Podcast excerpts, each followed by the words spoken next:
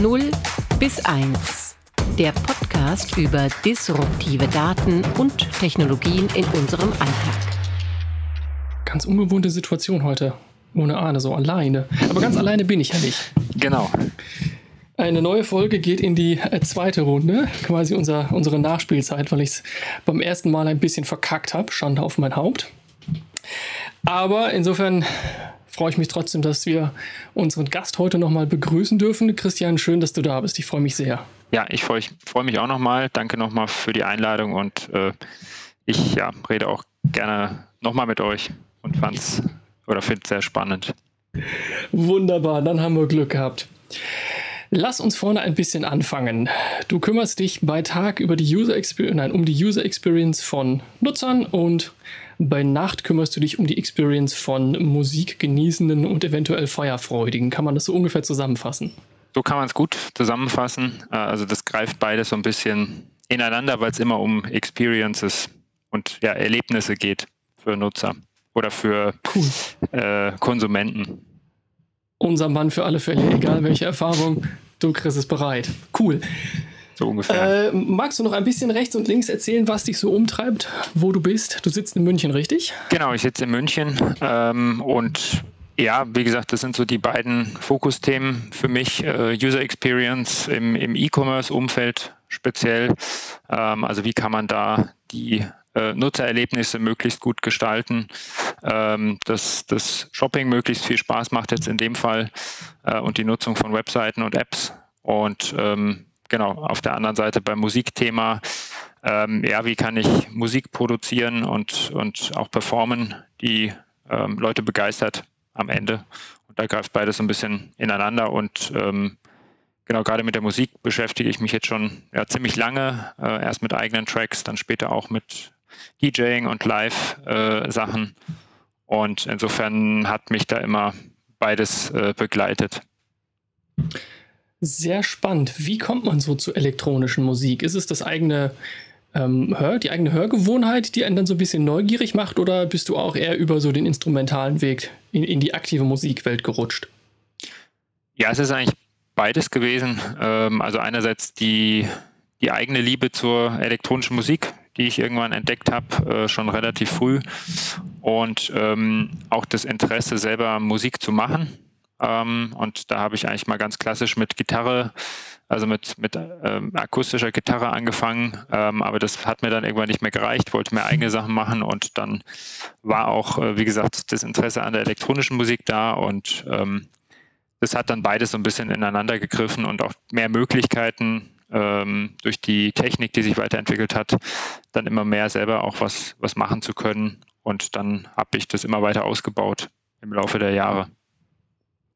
Ja, dieser graduelle Weg, sich einfach äh, durch die Welten an sich zu bewegen, ist ja gerade für, für Musiker oder ich denke auch für Künstler im Allgemeinen eine, eine, ganz typische Variante. Also man fängt einfach mal irgendwo an und so die, die natürliche Neugierde treibt einen dann voran und man landet dann eben dort, wo es, wo es einen so hintreibt. Das finde ich echt ganz spannend. Genau. Du produzierst dann auch eigene Sachen? Genau, ich produziere auch ähm, oder habe eigentlich damit angefangen, eigenes zu produzieren. Ähm, weil das war, wie gesagt, so die Motivation, äh, weil das natürlich im elektronischen Bereich auch noch einfacher ist. Ich kann jetzt unterschiedlichste Elemente, äh, unterschiedliche Instrumente nutzen, äh, kann da verschiedenste Sachen kombinieren, kann mit irgendwelchen Samples arbeiten äh, und kann auch das alles eigentlich erstmal alleine machen, ohne dass ich jetzt eine Band brauche oder ein Tonstudio äh, und viele Instrumente und so weiter. Insofern war das ein, war es natürlich auch eine Musikrichtung, die einen einfachen Einstieg ermöglicht hat. Und deswegen habe ich dann auch angefangen, erstmal eigene Sachen zu produzieren. Und irgendwann kam auch das Interesse daran, ähm, dann auch mal was ja, aufzulegen als, als DJ. Klar, das ist dann so ein bisschen die, der natürliche Weg. Ich glaube, so auch als, als klassischer, in Anführungszeichen, äh, Instrumentalist, nennen wir es Instrumentalist, nicht klassisch, unklassisch, mhm. äh, ist dann irgendwann so der Wunsch da, vielleicht den eigenen Krams, den man so mit seinen Jungs und Mädels im Probenraum zusammenstöpselt, doch auch mal zu spielen. Irgendwo in welchen, weiß ich nicht, was man da so als erstes macht, in welchen Jugendzentren oder sowas. Und klar, für den DJ geht es dann, wo spielt man dann sowas als erstes? Wo hast du angefangen? Äh, ja, tatsächlich äh, zu Hause und dann natürlich auch auf, auf Partys vor allem. Oder das war eigentlich immer mein, mein, mein Fokus so im, im privaten Umfeld vor allem. Ähm, weil da natürlich auch nochmal die, die Interaktion mit dem Publikum direkter ist, weil man oft natürlich auch die Leute irgendwo kennt. Insofern ist es natürlich auch für viele, jetzt nicht nur für mich, der erste Einstiegspunkt. und das hat dann natürlich auch, auch Spaß gemacht, immer direktes Feedback zu bekommen, ähm, dass, dass Leute das auch interessiert hat und ähm, mal mehr, mal weniger und begeistert hat. ähm, und ähm, ja, darüber sich auch weiterzuentwickeln und sich dann natürlich auch mit anderen Musikern auszutauschen, mit anderen DJs. Das war für mich auch immer ein wichtiger Aspekt und auch zu gucken, was kann man da vielleicht auch gemeinsam machen ähm, und wie nutzen andere die technischen Möglichkeiten beim Performen oder beim, beim eigene Sachen produzieren, äh, die es gibt. Und ähm, insofern habe ich mich auch da so Stück für Stück immer weiter vorgetastet. Da ist man doch bestimmt dann auch ein gern gesehener Gast, wenn man gleich noch ein bisschen Musik mit auflegt. Äh, das stimmt, weil dann relativ schnell klar war, wer bringt denn die Musik mit, wenn es um irgendeine Party ging oder irgendwie ein Treffen oder so. Ähm, das war dann äh, relativ leicht beantwortet und man musste sich da nicht mehr Gedanken machen und nicht einfach irgendeine YouTube-Playlist äh, abspielen. Ja, da kann ich mich noch dran erinnern. War immer die Frage so, was, was macht man nun? Entweder, genau, mittlerweile wäre es, glaube ich, relativ einfach, einfach eine, Spotify-Playlist zu nehmen. Die sind schon, sagen wir mal, gut genug, ja. je nachdem, für welche Stimmung man so möchte. Aber es ist halt irgendwie auch nochmal geiler, wenn man sagen kann, so man hat einen DJ am Start und das wird alles irgendwie nochmal ein bisschen cooler und ein bisschen professioneller. Ähm, ja. Musstest du dann auch gleich die Anlage mitschleppen? Genau, ich wollte gerade sagen, und der DJ hat dann auch äh, noch ein Gerät, was man sehen kann. Der sitzt, der steht jetzt nicht nur zwingend vor seinem Laptop und äh, macht da irgendwas, was man nicht sieht, ähm, sondern der dreht dann auch an irgendwelchen Knöpfen und es passiert was und es blinkt ein bisschen. Ähm, nee, also Anlage musste ich dann meist nicht mitbringen. Meistens hatten die Leute noch irgendwas, wo ich mich anschließen konnte. Ähm, aber äh, mein DJ-Controller dann entsprechend. Ja, dann bist du wirklich so ein bisschen so der Unterhaltungsonkel, irgendwo im Klischee des Alleinunterhalters, der so sein Keyboard und die ganze Anlage mitbringt und dann die, die Scheune beschallt. Genau, so, du so hast ähnlich. gerade schon ja? gesagt, mhm. genau. Du, ähm, du sagtest gerade DJ-Pult. Verrat uns doch mal, was genau du so für Equipment dann tatsächlich hast. Ich meine, man hat so ein bisschen, manchmal finde ich das Klischee im, im Ohr, da ist halt einer, der steht dann vorne, der, ähm, der macht dann äh, gut Stimmung und hüpft da rum, aber eigentlich dreht er nur so ein bisschen Alibi-mäßig an, an irgendwelchen runden Dingen und ansonsten läuft einfach nur ein Track nach dem anderen im mhm. Hintergrund ab. Und ich glaube, da tritt man tatsächlich den allermeisten DJs wirklich mit zu nahe, denn es ist, so viel können wir schon mal vorwegnehmen, es ist weit mehr als einfach nur ein bisschen entertainen und ansonsten auf den Play-Button drücken. Genau, das, das auf jeden Fall. Also klar, ich kann auch oder könnte auch hergehen und äh, genau das machen. Also alles irgendwie vorbereiten, vielleicht sogar äh, voraufnehmen und dann einfach nur noch abspielen und ein bisschen Entertainment machen. Äh, das geht natürlich auch technisch gesehen, aber der äh, spannende Teil ist natürlich komplexer. Ähm, das fängt ja im Prinzip vorher an bei einer Vorauswahl von Tracks äh, die ich mir mitnehme. Früher war es die Plattenkiste, die ich vielleicht packen musste und, und dann mitgeschleppt habe. Ähm, aber ich bin ja eher im, im, digitalen Zeitalter, was das DJing betrifft, groß geworden. Insofern war es bei mir eher der, der MP3-Ordner ähm, zum Beispiel. Genau, also das am Anfang auszuwählen, sich zu überlegen, was habe ich da vielleicht auch für ein Publikum, ähm, was ist da für eine Stimmung, was für Tracks passen dazu und ähm, das entsprechend vorzubereiten. Ich überlege mir dann auch grob so eine ja, Abfolge oder gucke, welche Tracks passen zueinander, probiere da auch verschiedene Sachen vorab ähm, aus, äh, bringe natürlich auch immer wieder eigene Tracks mit ein. Das macht es natürlich auch spannend, äh, macht dann manchmal noch spezielle Versionen davon nur fürs Live-Set und so weiter. Und dann geht es halt weiter, ähm, das dann mal durchzutesten, äh, mal die Performance äh, quasi vorab so ein bisschen äh, durchzuspielen und verschiedene Varianten auch zu testen. Und ähm, genau, und der Rest ist dann natürlich ähm, ja, das, das live zu machen und dann auch zu gucken, wie reagiert das Publikum und das darauf auch ein Stück weit äh, anzupassen, weil das ist natürlich auch das Spannende, dass man so ein bisschen mit der Menge äh, oder mit den Leuten interagieren kann und ähm, das so eine Wechselwirkung ist aus der Stimmung des Publikums und dem Feedback und dem, was man dann daraus macht und äh, auflegt ähm, und das geht halt immer so ein bisschen hin und her und das finde ich eigentlich auch mit das Spannendste daran. Aber wie, wie du es gesagt hast, es ist halt wesentlich komplexer, als man manchmal denkt. Das finde ich total spannend, weil so, ähm, so aus dem instrumentalen Bereich kenne ich das natürlich. Du probst und du spielst zusammen und du, du arbeitest an Feinheiten und an Übergängen und an Klang. Und dann, ähm, weiß ich nicht, ab und zu gibt es dann vielleicht auch noch so was wie eine Generalprobe oder so, bevor es dann quasi auf die Bühne live geht. Das klingt, als würdest du das schon eigentlich auch ganz genauso machen, nur mit etwas anderen Werkzeugen.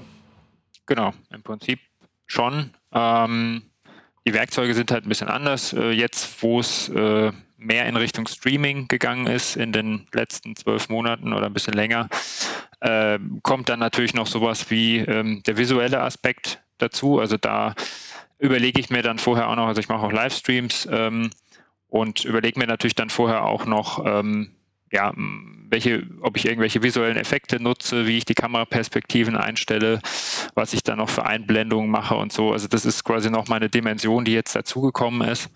Aber ansonsten, ja, ist es halt auch, man bereitet seine Werkzeuge vor und seine Elemente und ähm, nutzt die dann live und ähm, improvisiert dann natürlich auch ein Stück weit. Und das macht es ja auch spannend, genauso wie wenn eine Band dann live das Stück spielt. Das klingt ja auch immer ein bisschen anders und ähm, nie so, als wenn es von der Platte kommt.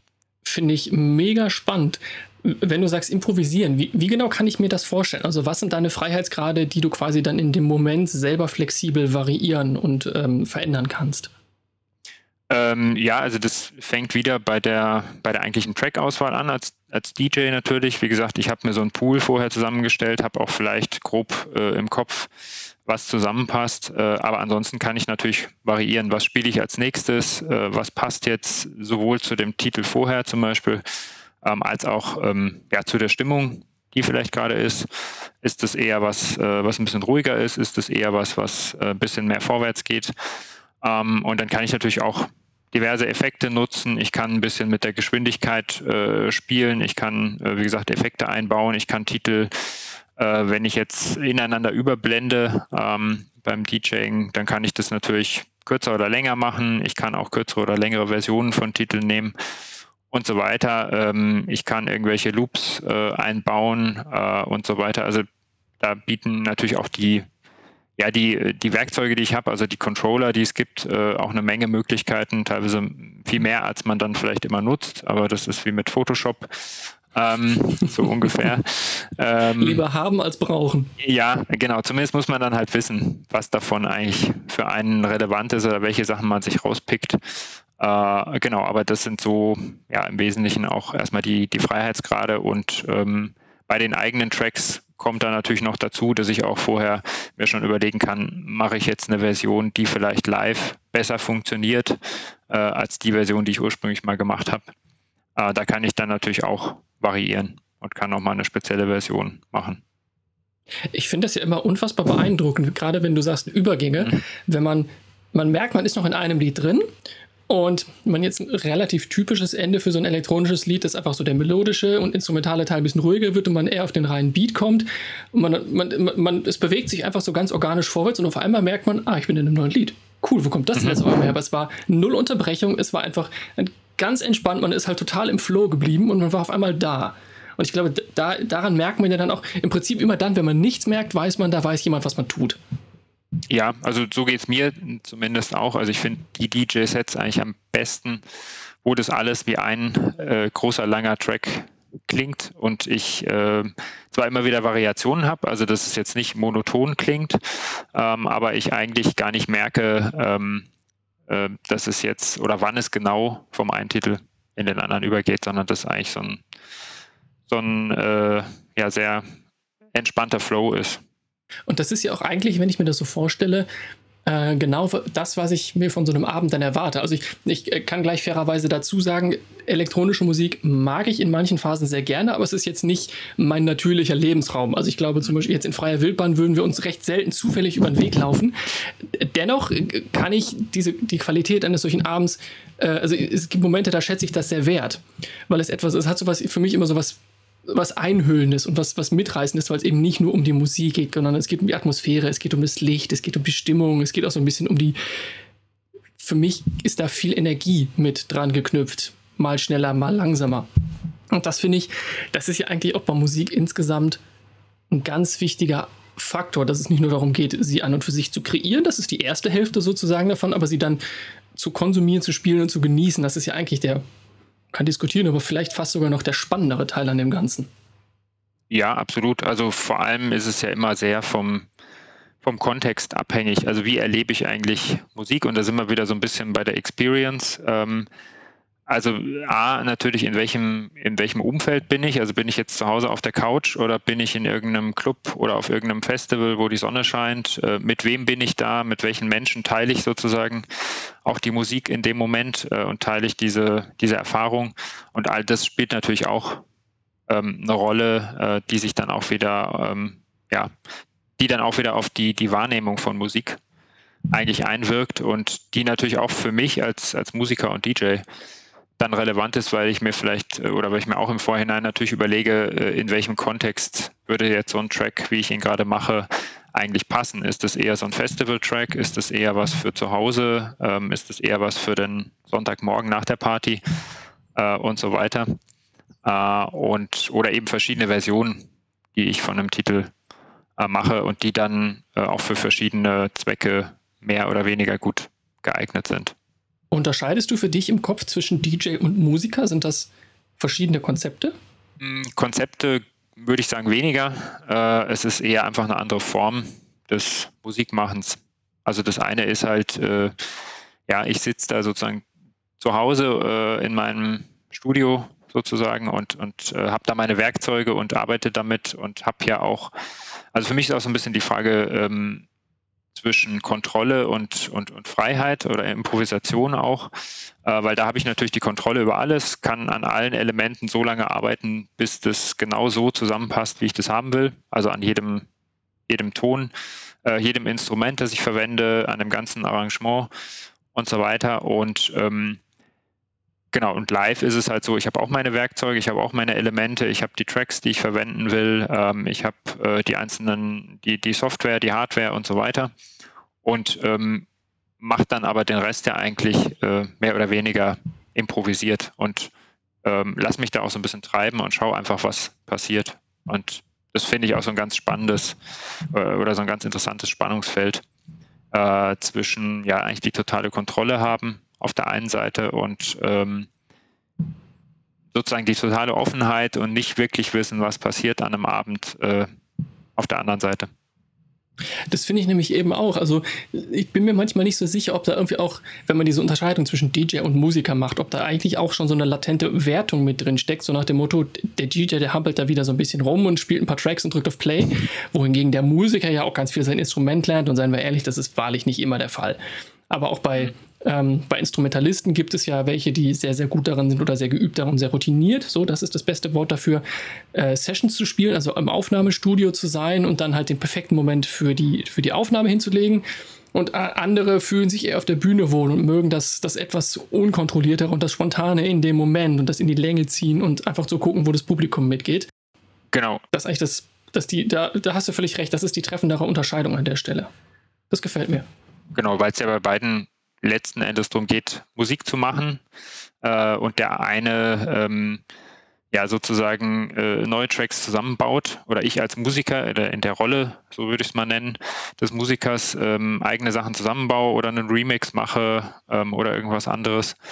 Und als in der Rolle als DJ oder als jemand, der live performt, ähm, ja, interpretiere ich ja quasi existierende Stücke oder Fragmente davon neu ähm, setzt die vielleicht neu zusammen oder spielt die auch nur ineinander äh, und so weiter und ähm, gehe dabei auch aufs Publikum ein, versuche eine bestimmte Stimmung zu erzeugen oder aufzunehmen und so weiter. Also insofern ist es natürlich genauso eine Art des, des Musikmachens, äh, wie wenn ich mhm. da an einzelnen Tracks sitze. Dann lass uns doch mal ein bisschen über deinen Kreationsprozess sprechen. Also wie, wie gehst du da dran, wenn du ein neues Stück schreibst? Auch im Hinblick darauf, dass ähm, elektronische Musik an sich, wie der Name schon sagt, vor allen Dingen elektronisch entsteht. Also man hat im Mindesten, denke ich mal, einen Laptop. Aber dann kann das auch schon sehr lange ausreichen. Also man braucht jetzt nicht eine ganze Batterie an Instrumenten oder irgendetwas, was man zu Hause hat, sondern im Prinzip jeder, der einen Laptop zu Hause hat oder ein PC-Gerät hat, ist theoretisch in der Lage, Musik zu entwickeln. Oder? Äh, ja, auf jeden Fall. Also ich brauche ja heute äh, viel weniger, als ich noch vor äh, 10, 15, 20 Jahren gebraucht habe. Ähm, letzten Endes genau kann ich mit einem mit einem simplen Laptop und der passenden Software ähm, eigentlich schon Sachen produzieren, äh, auch teilweise auf auf äh, ja Profiniveau. Ähm, da ist es dann einfach kommt es dann sozusagen viel mehr auf die Qualität äh, von mir als Künstler an. Äh, es ist weniger abhängig von der Qualität der, der Werkzeuge alleine. Also die Möglichkeiten sind schon, schon enorm geworden und das war auch das, was mich als, als Musiker äh, immer so fasziniert hat. Also wie eigentlich die Tools und die Technologien, die dahinter stecken, ähm, sich stetig weiterentwickelt haben, gerade im Bereich elektronischer Musik natürlich und was man dann auch äh, kreativ äh, als Musiker oder DJ damit machen kann. Das war das, was mich auch immer ja, angetrieben hat eigentlich. Und insofern, weil du nach dem, dem Kreationsprozess gefragt hast, ähm, so ist es auch oft in meinem Kreationsprozess. Also ich habe vielleicht irgendwie eine, eine mehr oder weniger konkrete Idee und ähm, gucke dann aber auch einfach, was lässt sich da mit einzelnen Tools, mit einzelnen Instrumenten, Synthesizern, Drum Machines, was auch immer mitmachen. Ja, und probiere da auch viel aus. Ähm, schau da, was, was bringen die Tools eigentlich mit? Ähm, was kann ich daraus machen? Wie entwickelt sich das? Und dann ja, entwickelt sich es eigentlich auch so Schritt für Schritt weiter und dann ist es auch so ein bisschen Explorieren dessen, ähm, was eigentlich was möglich ist, was die Tools hergeben und äh, so ein bisschen eine wechselnde Wirkung zwischen meiner Kreativität und dem, was die, die Software und Hardware ermöglicht. Das finde ich ähm, wirklich total spannend, weil ja so Plugins mittlerweile selbst in den einfachsten Formen schon so immens viele Möglichkeiten bieten und auch gar nicht nur, dass sie dir äh, Sounds digital am Rechner zur Verfügung stellen, sondern oft ist es ja auch, dass du damit, ähm, du bekommst immer so eine Art Presets, also so Voreinstellungen für bestimmte Sounds, für bestimmte Feels, für bestimmte Rhythmen. Man kann sich ja quasi an einer, an einer riesen digitalen Bibliothek bedienen um überhaupt erstmal schnell eine Idee zusammenzustöpseln und zu gucken, ob das, was man da irgendwie im Kopf hat, in die Richtung geht, wie man sich das so vorgestellt hat am PC. Ja, genau. Also ich ähm, werde ja sozusagen auch durch die Software äh, oder Hardware-Instrumente, äh, die ich da habe, ähm, immer mehr unterstützt. Äh, wie du es gesagt hast, die liefern mir schon eine Menge an, an brauchbaren Teilen sozusagen, äh, an Bausteinen äh, mit, äh, mit denen ich erstmal arbeiten kann, die ich aber auch quasi nach Belieben verfremden kann, weiterverarbeiten kann, individualisieren kann und ähm, also es sind jetzt keine, keine fixen Bausteine, die, die immer so gegeben sind wie bei einem Sample, aber selbst bei Samples kann ich es noch äh, entsprechend verändern und, und, meinem Sound anpassen. Aber das eröffnet natürlich auch äh, Wahnsinnsmöglichkeiten in Sachen Kreativität, in Sachen, ähm, ja, wie kann ich mir meinen eigenen Sound zusammenbauen ähm, das, find, ja. das ist ein total spannender Punkt, dieses Sounddesign. Wir haben in, glaube ich, der ersten, zweiten Folge ja auch über Spotify und äh, KI kreierte Musik gesprochen. Genau, ja. Und da, da gibt es schon ganz, ganz spannende ähm, Möglichkeiten, dass vor allem von einem Luxemburger ähm, Startup, das klassische Musik quasi nach einem bestimmten Stil gelernt wird und dann entsprechend neue Sachen produziert werden. Die sind noch nicht so perfekt, dass sie gleich von einem Orchester gespielt werden könnten, aber zumindest sind sie so weit, dass sie dann von einem Menschen für ein Orchester angepasst und äh, quasi umgesetzt werden. Jetzt ähm, ist natürlich, ist das, da geht es mehr darum, welche Töne wann wie miteinander kombiniert werden. Jetzt stelle ich mir die Frage, wenn du sagst, vor allen Dingen geht es viel um Sounddesign, also die, die Klangästhetik zu schärfen, ist das auch etwas, was eine KI in irgendeiner Form abstrahieren und lernen kann? Könntest du dir oder könnte man sich das so vorstellen?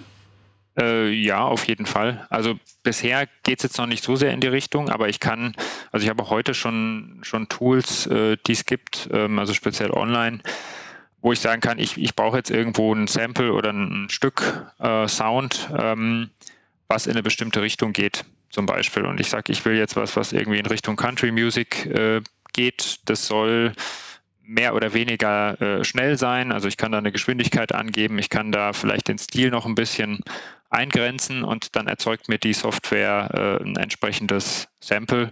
Und das ist dann eben was, was nur für mich generiert ist, also was auch individuell ist, äh, wo jetzt ich nicht nur eine Sample Library von 1000 Samples zum Beispiel habe, ähm, sondern was dann halt nach meinen Parametern, die ich da eingebe, äh, generiert wird. Und sowas ähm, entwickelt sich natürlich auch stetig, äh, stetig weiter mit den ja, KI-gestützten Möglichkeiten, äh, die es gibt. Und das ist natürlich für mich als Musiker extrem spannend, ähm, weil je mehr ich an, an normalen Sample Libraries zum Beispiel verwende oder an Presets, ähm, das machen natürlich auch viele, ähm, aber da ist natürlich immer die Gefahr, dass dann mein Sound den, dem Sound der anderen immer ähnlicher klingt. Ähm, und insofern ist das natürlich, wenn es jetzt mehr in Richtung KI-gestützte Soundgenerierung geht, äh, eine super Möglichkeit, auch Sachen zu kreieren, die es so noch gar nicht gibt äh, oder dann eigenen Sound auch mehr ähm, ja, sich zu entwickeln. Das finde ich total spannend. Lass uns da nochmal einhaken. Das, äh, das finde ich wirklich faszinierend. Denn klar, je mehr oder je leichter Dinge zugänglich sind, desto schneller stellen sie auch einer größeren Men Menschenmasse an, an Nutzern potenziell zur Verfügung. Dadurch äh, oder damit hängt natürlich dann auch zusammen, dass schneller Sachen auch mal ähnlich klingen. Und wenn man dann sagt, so, um sich abzuheben, braucht es schon noch eine gewisse Expertise, weil es dann eben besonderer, spezieller, eigener oder durchdachter klingt, könnte das ja in dem Kontext dann jetzt heißen, dass es nicht mehr nur darum geht, alles alleine perfekt machen zu können, alles im Kopf zu haben, alle Samples, alle Styles irgendwie perfekt umzusetzen, sondern mhm. dass vielleicht eine neue Qualität von elektronischer Musiker oder Musikschaffung auch dahin geht, mit solchen KI-Tools umzugehen und sie eben bewusst für dich nach deinem Geschmack und deinem ästhetischen Empfinden einzusetzen. Ja, klar, auch. Also im, Endeffekt oder äh, vereinfacht gesagt sind es ja erstmal neue Werkzeuge, die ich habe. Also so wie ich vielleicht irgendwann äh, Synthesizer hatte, die mir Klänge erzeugen konnten, die mit anderen Instrumenten erstmal nicht möglich sind in der Form. Ähm, so ist es jetzt auch eine Möglichkeit, über solche KI-gestützten Systeme ähm, ja, ganz andere Sachen zu machen, die vorher so nicht, äh, nicht möglich waren. Ähm, sei es jetzt ähm, komplett andere Sounds zu generieren oder Sounds nach gewissen Vorgaben, genau wenn ich die dann brauche, dass ich jetzt nicht in der Sample Library erst das Passende unter den 1000 Samples äh, finden muss, sondern dass ich mir was Passendes generieren kann, was ich gerade dann brauche. Ähm, oder sei es, äh, das zu finden, was zu meinem Sound zum Beispiel passt. Das ist ja auch eine andere Variante, dass ich sage, ähm, ich habe da schon einen gewissen Sound, ich habe schon einen Teil von einem Song und ich kann dann eben was finden, äh, was dazu passt. Und insofern ist es aber für mich erstmal vor allem eine neue Art der, der Werkzeuge und das wird natürlich auch im, ja, im Live-Umfeld noch mehr eine Rolle spielen in Zukunft. Ich finde es ja immer, immer spannend, weil äh, gerade bei KI ja immer mhm. da mitschwingt, die KI wird den Menschen ersetzen. Es braucht bald keine Musiker und keine Künstler mehr, das macht alles die KI. Genau. Aber das, das an sich ist natürlich so, so schwarz-weiß malerisch Quatsch. Und wenn ich dir jetzt so zuhöre, kriege ich viel mehr den Eindruck, äh, gerade wenn ich über so Sample Libraries nachdenke, klar, kann ich mich jetzt drei Stunden lang hinsetzen und eine Library nach, weiß ich nicht, irgendwelchen Sounds oder welchen Synthi-Samples durchsuchen. Oder aber ich habe halt ein Interface, dem sage ich, äh, ich hätte gerne das in der Art und Weise, so im Prinzip, im Prinzip genauso wie du es gerade dargestellt hast und dann, dann kreiert es mir in dem Moment etwas, aber es tut es ja, indem es vorher gelernt hat, wie andere Sachen funktionieren. Also ist es ja wie ein, ein sehr fortschrittlicher Suchalgorithmus. Genau, beziehungsweise es, es unterstützt mich in dem, was ich vielleicht schon machen will. Ähm, ähnlich wie in den, wie bei Spotify mit den Empfehlungsalgorithmen, die mich dabei unterstützen, ähnliche Musik zu finden wie die, die ich schon gehört habe äh, oder die, die ich gut finde. Und ähm, so ist es hier natürlich auch, dass es erstmal vor allem darum geht, vielleicht meine Inspiration oder meinen mein Workflow äh, zu unterstützen ähm, mit solchen Tools. Ähm, ersetzen wird mich das insofern nicht, weil es natürlich, oder allein schon deshalb nicht, äh, weil es natürlich immer äh, noch an meiner Motivation, Musik zu machen, nichts ändert. Äh, die bleibt halt und deswegen mache ich ja auch weiter Musik, unabhängig davon, ob eine KI das auch könnte oder nicht oder ein KI-gestütztes ähm, System erstmal. Äh, aber insofern ist es für mich erstmal eine Bereicherung und äh, wie gesagt eine zusätzliche Art von, von Werkzeugen, die ganz andere Möglichkeiten schaffen als ähm, das, was ja eher statisch war, was es davor gab. Das ist ja eigentlich auch ein sehr ähm, ein sehr konsistentes Bild, wenn man sich die Musikgeschichte anguckt, dass es immer wieder zu bestimmten Zeiten neue Möglichkeiten gab durch neue Orchestrierungen oder neue Musik oder dann eben auch elektronische Möglichkeiten, als es die ersten Synthesizer in den 70ern oder so gab. Riesenrevolution, einfach komplett Musik neu zu denken. Und immer gab es dann so diesen kurzen Schockmoment zu sagen, wie kann man das denn machen? Oder das, das ist doch keine Musik mehr oder irgendwas. Und dann, dann braucht es einfach eine Zeit, bis es gereift hat und man gemerkt hat, wie es sich eigentlich denn in der Realität wirklich darstellt. Also es ist im Prinzip eine, eine ganz natürliche Veränderung de, der ohnehin sich entwickelnden Musikwelt, nur halt dann jetzt mit einem, mit einem völlig neuen Thema, nämlich künstliche Intelligenz. Genau, und ähm, klar, also auch da gibt es natürlich jetzt nicht nur im Bereich Musik immer denjenigen, der es vielleicht eher pessimistisch äh, sieht oder eher die negativen Aspekte sieht und, und andere, die eher die Chancen und Möglichkeiten sehen, ist, glaube ich, auch immer so ein bisschen eine Frage der, der Perspektive. Ähm, aber jetzt ich kann jetzt erstmal da nur für den Musikbereich sprechen und äh, da finde ich es erstmal auf jeden Fall eine Bereicherung und es schafft halt äh, Möglichkeiten auch als ein DJ zum Beispiel ähm, oder genauso als Musiker, mich vielleicht mit Sachen zu beschäftigen, für die ich vorher ähm, nicht so Zeit hatte äh, oder nicht die Möglichkeit hatte. Äh, und anderes nimmt mir dann vereinfacht gesagt die Maschine ab.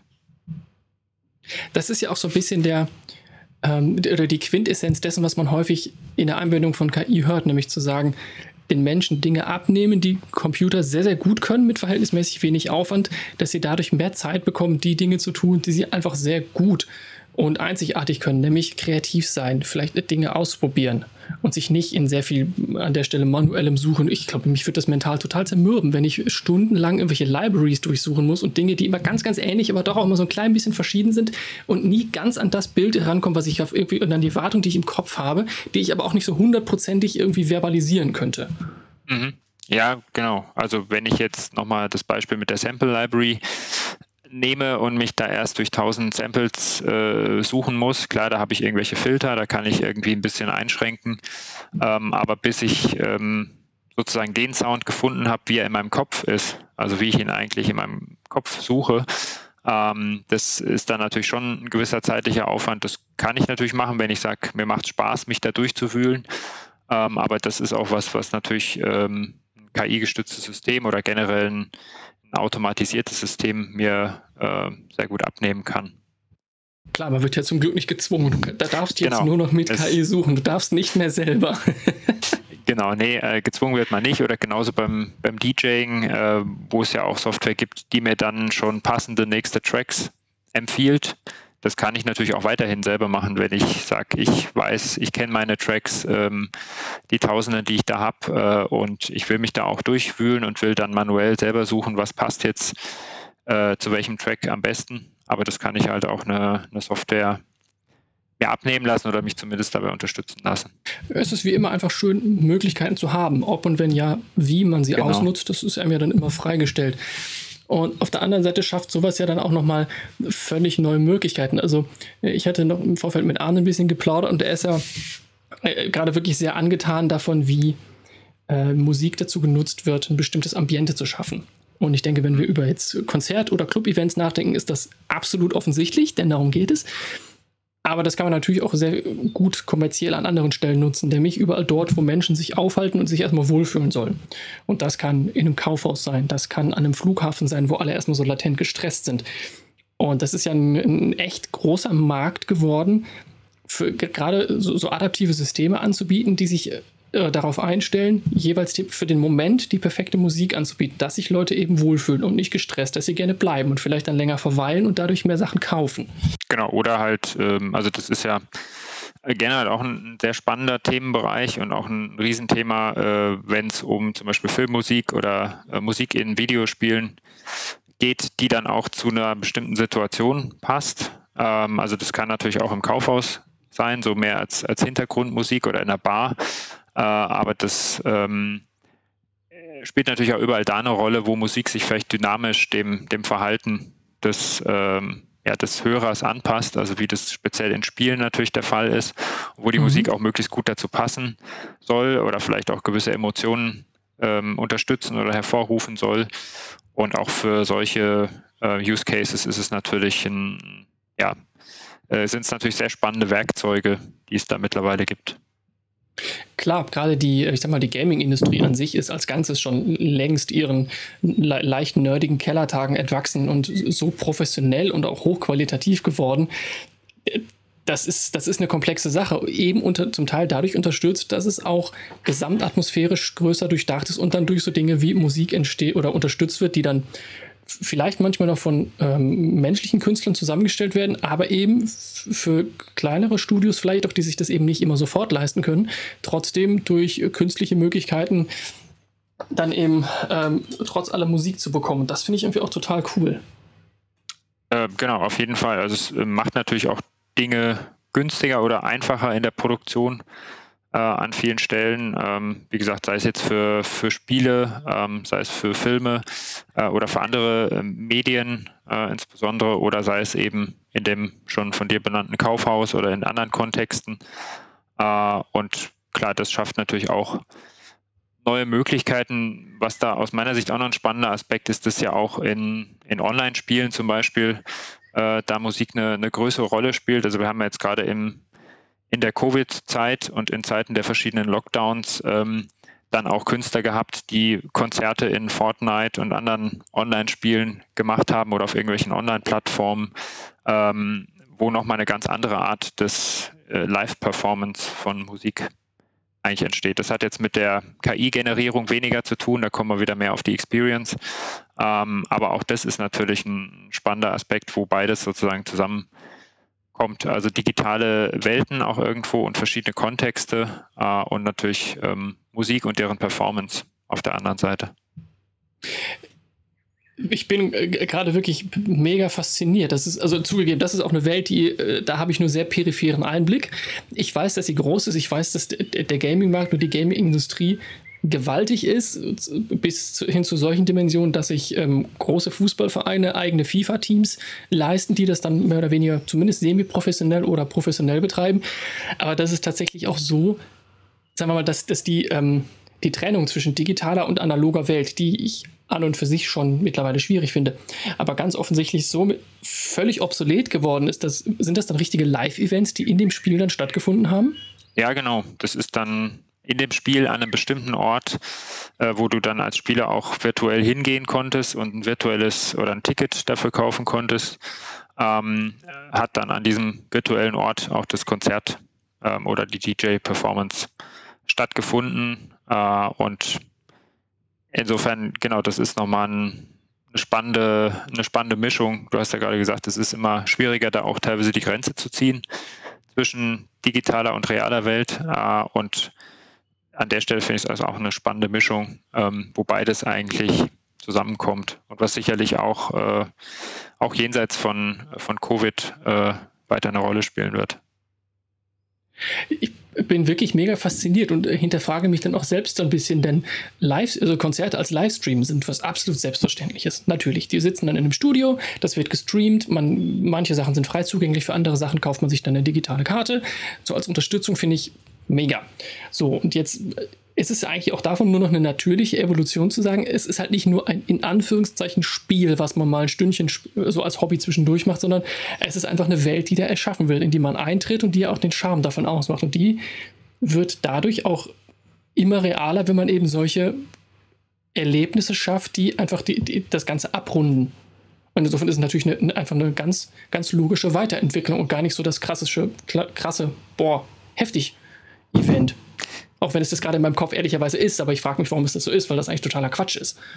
Ja, es ist natürlich erstmal noch äh, neuer, sage ich mal, und insofern erstmal vielleicht auch ähm, ungewohnter und äh, faszinierender.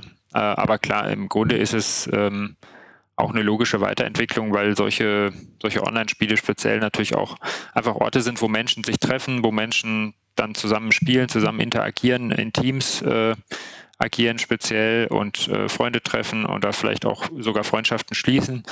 Und insofern ist es auch logisch, dass, ähm, dass dann irgendwann auch Musik als, als Medium und Künstler ähm, da entsprechend ähm, ja, dazukommen, sozusagen, weil es nicht mehr nur darum geht, äh, ein Spiel zu, zu machen und vielleicht in dem Spiel irgendwelche, irgendwelche Aufgaben äh, und ähm, Level zu erledigen.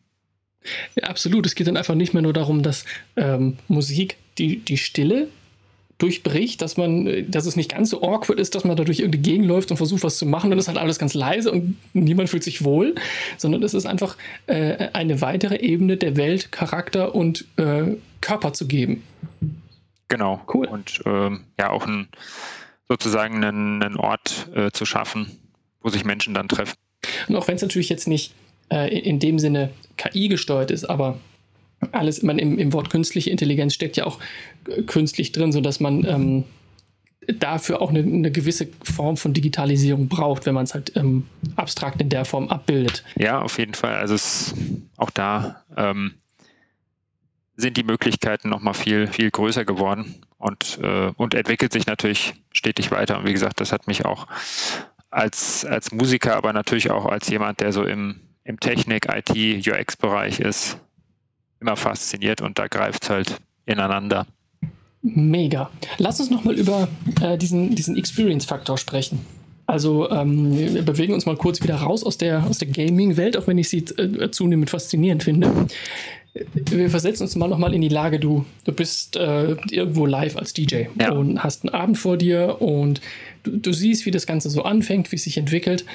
Wie nimmst du die Situation wahr im Sinne von, denkst du aktiv darüber nach, was gerade passiert, was du als nächstes tust, oder ist es eher so ein Wechsel zwischen, natürlich, du hast gewisse Überlegungen im Kopf auch vorher gehabt und du reagierst so ein bisschen auch auf das Gefühl im Raum, oder ist es eine rein emotionale Sache, dass es komplett gefühlsabhängig davon ist, wie, wie du als nächstes weitermachst, je nachdem, was, wie die Stimmung insgesamt so ist? Ähm, ich glaube, es ist so eine Mischung aus, aus den verschiedenen Faktoren. Also das eine ist klar, ich habe so ein bisschen so dieses strategische, technische im Hinterkopf. Ähm, ich weiß zum Beispiel ungefähr, welche Tracks zusammenpassen. Ich weiß, ähm, was für eine Abfolge ich mir vielleicht für ein DJ-Set überlegt habe. Äh, ich weiß sozusagen auch, welche Tools mir zur Verfügung stehen, welche Effekte ich an meinem Controller habe und so weiter. Das sind ja eher so die, die technischen Aspekte, äh, die dabei eine Rolle spielen und auch vielleicht ein Stück weit rationalen Aspekte, dass ich weiß, wie kann ich welche Werkzeuge einsetzen. Und der Rest ist natürlich dann ja eine Mischung aus Intuition, Emotionalität, ähm, wo es dann, wo ich dann ähm, darauf reagiere, wie ist die Stimmung, äh, wie ist mhm. das Publikum drauf, wie verhalten, ja, verhalten sich die, die Leute, äh, wie kommen die Tracks an, die ich, äh, die ich spiele und ähm, dann entsprechend reagiere. Und das ist dann, wie gesagt, eher der intuitive und emotionale Teil.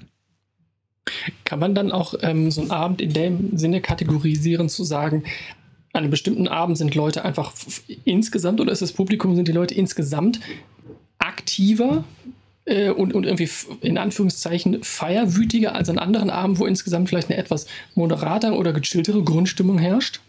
Ja, auf jeden Fall. Also äh, es gibt ja immer so ein bisschen einerseits so eine Grundstimmung, die auch vom, vom Publikum an sich erstmal abhängt. Also welche äh, Leute kommen da zusammen, mit was für Mentalitäten oder mit was für einem Hintergrund oder in was für einem für einer Location vielleicht auch. Ähm, das ist so die, die Grundstimmung. Der Rest ist ja dann, wie entwickelt sich das eigentlich im Laufe des Abends. Ähm, mhm. Also äh, ja, auch wie funktioniert das, was ich so spiele und funktioniert das auch so, wie ich das äh, möchte. Und natürlich ist die Stimmung ja auch noch von anderen Faktoren abhängig. Natürlich auch davon, was für Leute kommen da zusammen, wie interagieren die miteinander, ähm, ist da viel los, ist da wenig los und so weiter. Also das hängt natürlich nicht nur allein von der Musik ab. Und könntest du es dann auch, oder gäbe es so ganz ganz grobe Handreichungen zu sagen, wenn, wenn kleine Crowd, dann eher ruhiger oder vielleicht eine kleine Crowd im Verhältnis zu großem Raum, also eher eine, eine geringere äh, Menschendichte, dann ist es eher ruhig oder ist es totaler Quatsch, weil auch eine kleine Menge in einem großen Saal mega Stimmung machen kann und richtig feierwütig sind. Äh, ja, genau. Also das äh, kann man nicht, nicht an der Größe unbedingt festmachen, eher an ja, an der Art der Menschen, die da zusammenkommen. Einerseits, also auch nach, nach was suchen die eigentlich? Ist das jetzt eher die, die entspannte, chillige Party am Strand, sage ich mal, oder ist das eher äh, so der Samstagnacht äh, in irgendeinem dunklen Club? Äh, also genau, es hängt natürlich von der Art der Menschen zu, äh, ab, die da zusammenkommen und natürlich auch von der Location, was für, für Leute die anzieht ähm, und ähm, mhm. ja, auch vielleicht was so ein bisschen die Ausrichtung der, der Veranstaltung ist, je nachdem. Ähm, und all das kommt dann ein bisschen zusammen und der Rest, wie gesagt, entwickelt sich. Ich finde es ja auch immer ein ganz spannendes Gedankenspiel zu sagen, wenn wir schon so dieses gedankliche Monster erschaffen, dass die KI uns alle abschafft, dann lass uns das mal durchdenken. Was müsste passieren? Was müsste so ein KI-Element können, damit es den Christian abends am DJ-Pult überflüssig macht? Und dann wären es nämlich genau so Sachen zu fragen, wie, wie nimmst du den Raum wahr im Sinne von, anhand von welchen Merkmalen triffst du Entscheidungen oder ist es eben auch nur so ein Bauchgefühl, was man dann eventuell wieder parametrisieren könnte? Und das klingt jetzt ich sag mal, es klingt jetzt nicht unmöglich, es klingt sehr, sehr komplex, aber es ist auch, weiß ja. ich gar nicht, ob das so erstrebenswert ist. Genau, wobei. Also warum sollte man das wollen?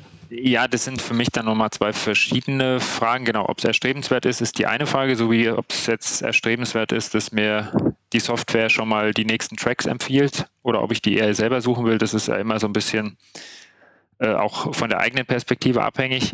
Ähm, aber klar, möglich äh, wird sicherlich früher oder später sein. Also im Extremfall oder dass zumindest ein KI-gestütztes System vieles von dem nachbilden kann oder autonom auch übernehmen kann, was, was ich oder andere als DJ heute machen. Also auch aufs Publikum ein Stück weit eingehen, anhand von welchen Faktoren und Sensoren auch immer die Stimmung äh, im Raum zu messen, die Menge an Leuten, die da ist, äh, vielleicht auch, was für eine Art von Leute ähm, da sind. Also da könnte ich ja, wenn ich das jetzt weiterspinne, äh, mir auch überlegen, sozusagen die Musikgeschmäcker der einzelnen, äh, der einzelnen Anwesenden äh, zu berücksichtigen, äh, deren Stimmung im Laufe des Abends, deren Emotionalität zu erfassen. Ähm, und so weiter und das alles einfließen zu lassen und dann auch die Musik entsprechend äh, auszuspielen. Was bei sowas ja auch gerne, finde ich, übersehen oder schneller mal übersehen wird, ist, dass es auf so eine technologische Machbarkeitsebene runtergebrochen wird. Im Sinne von wäre es möglich, mhm. ja, es könnte passieren. Aber ich stelle mir dann die Frage, da sind ja immer noch Menschen im Publikum. Und wenn wir jetzt uns das einfach nur mal bildlich nebeneinander vorstellen, in der einen Veranstaltung ist ein DJ, der physisch als Mensch auf der Bühne sichtbar ist und mit den Leuten interagiert, der sich, der sie sieht, der sich mitbewegt, der so die Stimmung mit aufnimmt und weitergibt und auch vielleicht auch anheizt. Und auf der anderen Seite hast du die gleiche Menschenmenge in einem Raum, wo einfach, da läuft einfach irgendwas durch. Das ist ja von Grund auf eine komplett andere Situation. Genau, das auf jeden Fall. Also man darf es auch nicht, nicht zu stark auf die, ähm, ja, auf die technische Machbarkeit runterbrechen sondern es ist ja auch äh, die Frage, was möchte das Publikum da eigentlich oder was für warum gehe ich eigentlich zu so einer Veranstaltung? Und da kann es natürlich ein Unterschied sein, ob ich jetzt sage, ich gehe da irgendwo durchs Kaufhaus und schaue mir ein paar Sachen an und da reicht es mir vielleicht, wenn automatisch im Hintergrund äh, durch ein KI-gestütztes System erzeugte Musik abläuft. Ähm, oder ich gehe in einen Club, weil ich halt äh, auch dieses Entertainment, was ein DJ mir bietet, diese, Live-Musikauswahl, dieses Live-Musik auch inszenieren und, und performen, weil ich genau das eben erleben will. Und dann bringt es mir nichts, wenn das äh, eine Maschine macht. Absolut. Und es geht ja auch, es ist ja auch nicht nur ein, ein Hören von Musik. Es ist ja nicht wie wenn ich abends auf dem Sofa sitze und mir einen coolen Track reinziehe, sondern klar, also Musik an der Stelle ist natürlich irgendwie auch eher so das, das Vehikel, um eben Austausch zu fördern, um irgendwie miteinander zu kommunizieren und die, die Stimmung des Abends zu belegen. Also im Prinzip, ja, vielmehr so diese äh, Musik als Kommunikation, was ja an und für sich äh, in der menschlichen Geschichte überall zu finden ist. Genau, also Musik war ja schon immer auch ein Gemeinschaftserlebnis und das kann ich halt äh, in der Form ja auch nicht wirklich digitalisieren. Ähm, und ähm, ja, wie gesagt, viele, viele äh, Leute, gerade so im elektronischen Musikbereich, gehen natürlich auch zu bestimmten Veranstaltungen oder in bestimmte Clubs oder auf bestimmte Festivals, weil sie eben die DJs, die da sind, ähm, das sehen wollen, ähm, weil sie die erleben wollen in dem Sinne. Und ähm, das lässt sich halt durch eine KI nicht abbilden oder durch ein KI-gestütztes System. Aber dafür gibt es dann halt andere Einsatzmöglichkeiten. Genau, es ist eher wieder eine Differenzierungsfrage und keine genau. Ersetzungsfrage. Ja. Wir haben uns gerade relativ viel auch über ähm, den Einfluss von Digitalisierung auf das Erlebnis und auf die Produktion unterhalten. Wenn wir jetzt vielleicht mal den ähm, Blick in die weitere Kunstwelt an sich richten, nicht nur auf Musik, sondern vielleicht auch auf ähm, gut, im physischen Sinne Gemälde, aber auch ähm, digitale Dinge, fällt oft das oder fällt dann schnell das, das Stichwort NFTs.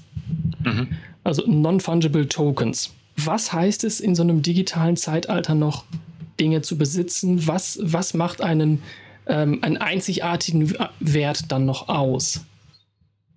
Ja, das ist eine, eine spannende Frage, ähm, weil an sich habe ich ja diese Einzigartigkeit im digitalen Umfeld erstmal nicht mehr, weil alles quasi unendlich reproduzierbar ist. Also egal, ob das jetzt ein Musikstück ist, ob das ein Buch ist, ob das ein Film ist oder was auch immer für eine Art von, von Kunst auch.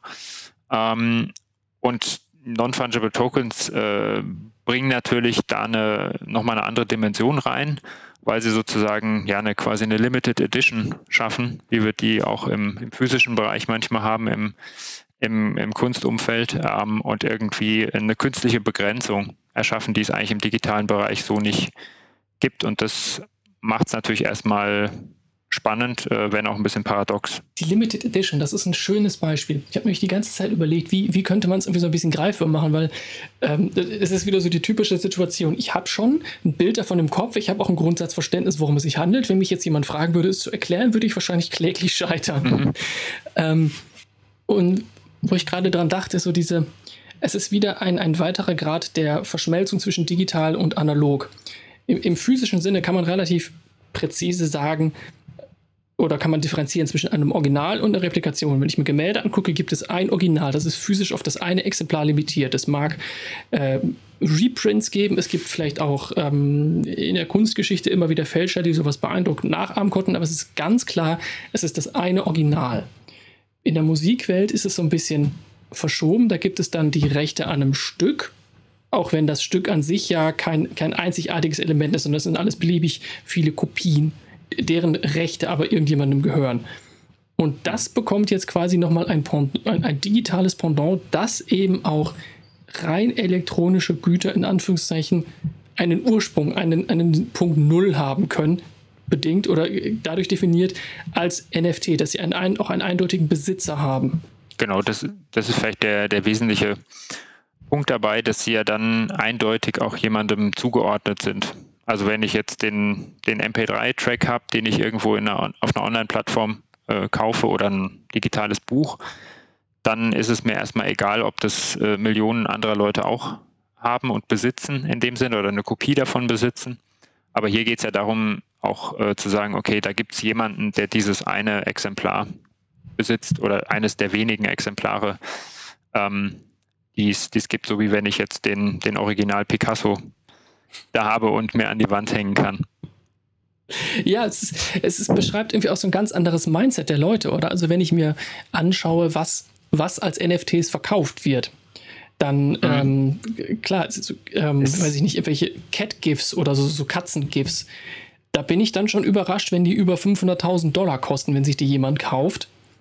Oder der, ähm, der erste jemals abgesetzte Tweet von Jack Dorsey, dem Twitter-Chef, über 2 Millionen Dollar. Da schüttle ich dann schon mit dem Kopf und denke mir, was? Aber auf der anderen Seite sind es natürlich auch so popkulturell und so kulturhistorisch bedeutende Momente, die damit beschrieben werden. Ja, auf jeden Fall. Und klar, insofern ist es nicht erstmal nicht direkt äh, vergleichbar mit meinem Picasso-Beispiel. Ähm, aber was beide natürlich gemeinsam haben, ist so ein bisschen die Einzigartigkeit. Und äh, das ist eben diese Limitation, gibt, auch wenn ich die im digitalen Bereich natürlich irgendwo künstlich schaffen muss, weil den, den Tweet, äh, den haben vermutlich auch äh, Millionen anderer Leute schon mal irgendwo gesehen. Ähm, aber es gibt dann halt trotzdem diesen einen äh, oder die begrenzte Anzahl zumindest an Besitzern. Und insofern, das macht es für mich irgendwie spannend, weil ich dadurch ja so, so digitale Limited Editions ähm, schaffe und ähm, damit auch nochmal so ein bisschen diesen, diesen Massenaspekt aufhebe. Genau, man kann auch digitale, rein, rein digitale Dinge besitzen. Genau, wobei es natürlich nicht immer zwingend nur digital ist, aber es gibt ja auch ähm, Künstler, auch wenn ich da jetzt wieder auf den Musikbereich zurückkomme, bei denen dann äh, mit dem NFT irgendwie ein lebenslanges Konzertticket zum Beispiel verknüpft ist. Also wo ich jetzt nicht nur sage, ich kaufe da irgendwie die digitale Special Edition von einem Album, sondern da ist vielleicht auch noch das lebenslange Konzertticket mit drin. Insofern verbindet sich da auch noch mehr die digitale und die physische Welt. Ja, du hast völlig recht, das wusste ich gar nicht. Also ich hatte jetzt tatsächlich immer nur ähm, rein digitale Dinge im Kopf von, weiß ich nicht, digitalen Sammelkarten oder so Panini-Karten mhm, mhm. mäßig oder Kunstwerke.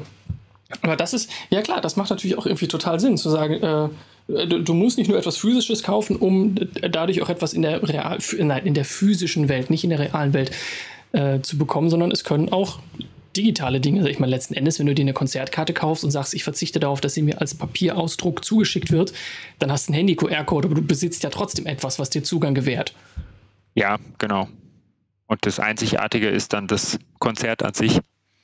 Erstmal nicht das Ticket. Womit wir wieder bei dem Faktor des Erlebnisses an sich wären. Genau.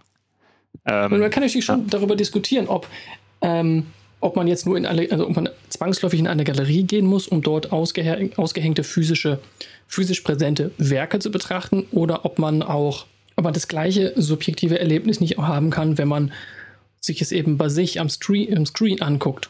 Ja, das ist dann wieder so ein bisschen auch für mich die Frage, wie man es wahrnimmt. Ähm, also klar, auch in, wenn ich in ein Museum gehe zum Beispiel, dann wird Kunst natürlich anders inszeniert.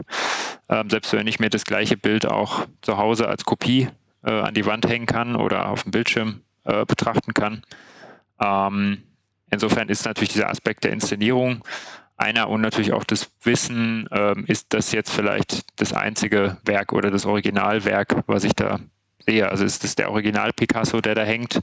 Ähm, oder reicht es mir, wenn ich irgendwie die Kopie äh, mir anschaue, die ich vielleicht mir auch zu Hause für einen begrenzten Preis äh, hinhängen kann?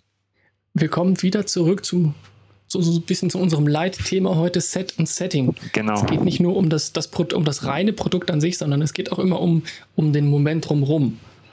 Und so sehr wir dann die Dinge auch digitalisieren können und auch möchten, ich will das gar nicht werten, aber wir erschaffen ja immer wieder Momente. Das ist ja auch das Gleiche. Ich kann ein Essen zu Hause haben und ich kann das gleiche Essen im Restaurant mit Freunden, einem schönen Abend genießen und habe dadurch einen, völlig anderen Moment, obwohl ich trotzdem inhaltlich das gleiche esse.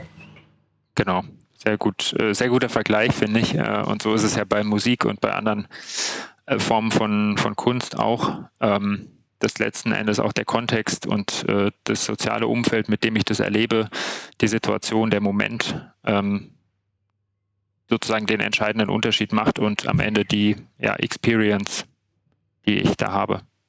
Und das lässt sich nicht digitalisieren. Absolut.